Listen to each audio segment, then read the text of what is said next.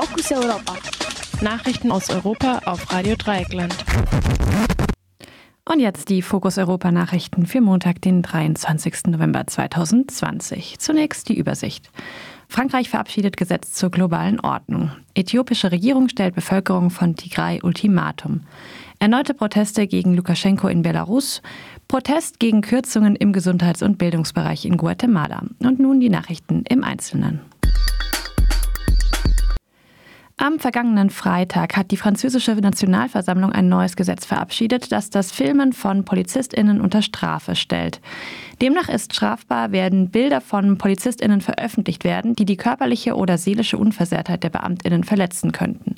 Das Gesetz sieht Strafen von bis zu einem Jahr Gefängnis und 45.000 Euro vor.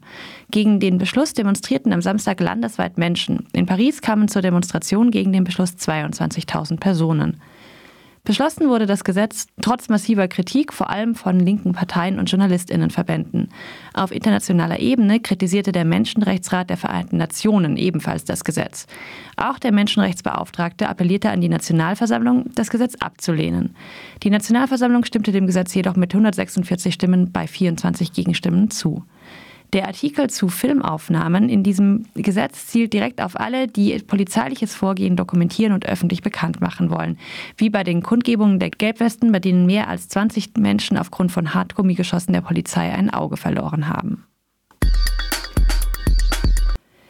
Der äthiopische Premierminister Abiy Ahmed hat über Twitter eine friedliche Kapitulation der Volksbefreiungsfront von Tigray innerhalb von 72 Stunden gefordert. Die Armee hat die Hauptstadt der Regionalregierung Mekele eingekesselt.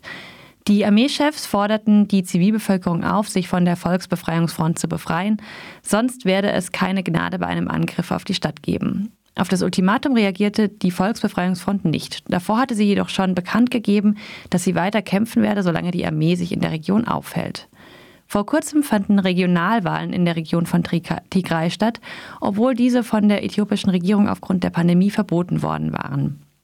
Der Premierminister hat nun in der nördlichen Region eine Militäroperation gegen die Regionalregierung gestartet, nachdem er dieser vorwarf, ein Militärlager angegriffen zu haben.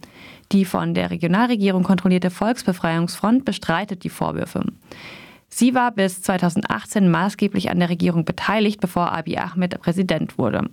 Seither sind bei Kämpfen zwischen den beiden Fraktionen hunderte Menschen gestorben und mehr als 36.000 Menschen in den benachbarten Sudan geflohen. Ein schneller Sieg in Mekele und damit der offizielle Erfolg der Militärkampagne ist wahrscheinlich. Doch in dem zerklüfteten Bergland droht danach ein Guerillakrieg. Ungeklärt ist derzeit ein Massaker an mehreren hundert Nicht-Tigrayern, deren Leichen die äthiopische Armee am 10. November fand. Derweil behandelt die äthiopische Regierung alle TigrayerInnen als potenzielle RebellInnen. Mehrere hundert wurden in anderen Landesteilen verhaftet und auch der aus Tigray stammende WHO-Generaldirektor Tedros Ghebreyesus wurde der Komplizenschaft bezichtigt. Der äthiopische Präsident Abiy Ahmed hatte letztes Jahr den Friedensnobelpreis gewonnen, nachdem er 2018 als international gefeierter Reformer die Präsidentschaftswahl gewonnen hatte. Mehrere tausend Menschen trotzen weiterhin den Repressionsbehörden in Belarus und demonstrierten am Wochenende für einen Rücktritt von Lukaschenko, Neuwahlen und die Freilassung von politischen Gefangenen. Am Sonntag konnten in Minsk dieses Mal massenweise Verhaftungen verhindert werden. Statt einer gemeinsamen großen Veranstaltung bewegten die Demonstrierenden sich in kleineren Zügen durch die Straßen und nutzten Hinterhöfe, um Wasserwerfern aus dem Weg zu gehen. In Minsk waren laut Angaben einer Aktivistin zwischen 30 und 40.000 Menschen auf der Straße. Das Menschenrechtszentrum Jasna berichtete von 118 Festnahmen in Minsk, Borodjansk, Pinsk und Saslav. Erst am Freitag fand die Bestattung eines ehemaligen Angehörigen der Sicherheitskräfte statt, der am 12. November an den Folgen schwerer Misshandlungen durch die Polizei gestorben war.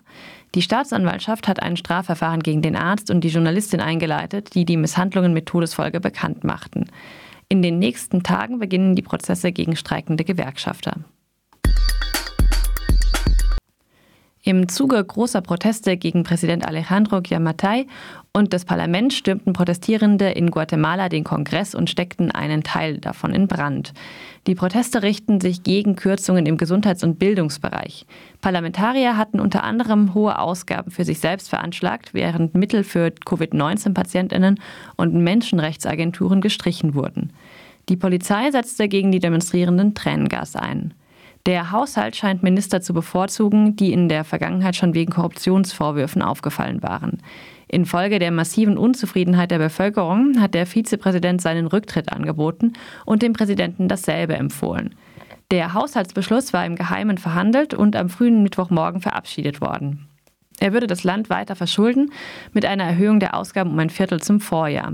Guatemala hat derzeit nicht nur mit der Covid-19-Pandemie, sondern auch mit den Folgen zweier Stürme zu kämpfen. Erst 2015 war der damalige Präsident und seine Regierung zurückgetreten, nachdem Korruptionsvorwürfe zu großen Massendemonstrationen geführt hatten. Der ehemalige Präsident und sein Vize sitzen derzeit im Gefängnis wegen eines anstehenden Korruptionsverfahrens. Fokus Europa. Nachrichten aus Europa auf Radio Dreieckland.